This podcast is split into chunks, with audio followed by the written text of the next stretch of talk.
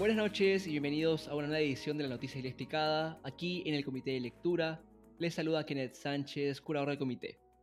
El Ejecutivo y el Congreso anuncian una aparente tregua.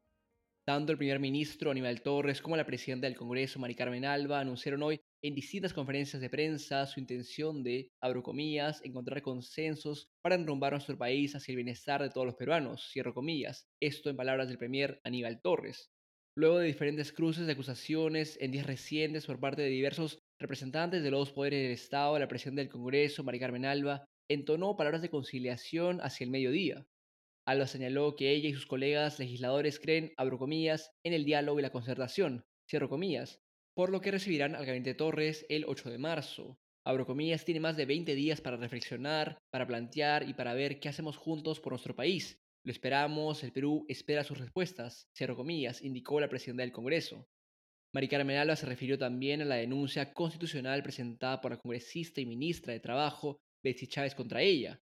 Alba dijo que esperaba que, abro comillas, la retire porque yo creo que sería un gran gesto de su parte ya que tiene que venir y van a empezar las rondas con las bancadas para conseguir el voto de confianza. Creo que lo que corresponde es poner paños fríos y no atacar y pedir después que los escuchemos, cierro comillas.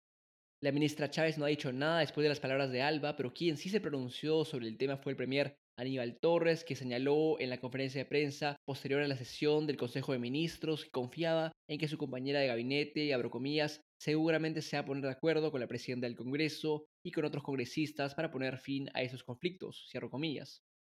Pero ustedes deben estar pensando que hasta el momento Torres ha tenido una postura confrontacional frente al legislativo, ¿no?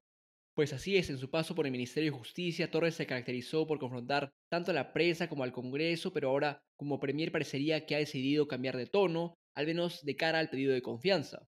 En la misma conferencia, el primer ministro indicó, abro comillas, nosotros lo que queremos es esto, poner fin a estos conflictos, a estos cuestionamientos y todos trabajar conjuntamente, dialogar, cerro comillas. De hecho, el Premier llegó a pedir disculpas, abro comillas, a todos los congresistas por las expresiones que haya manifestado en el fragor de esta contienda, cierro comillas.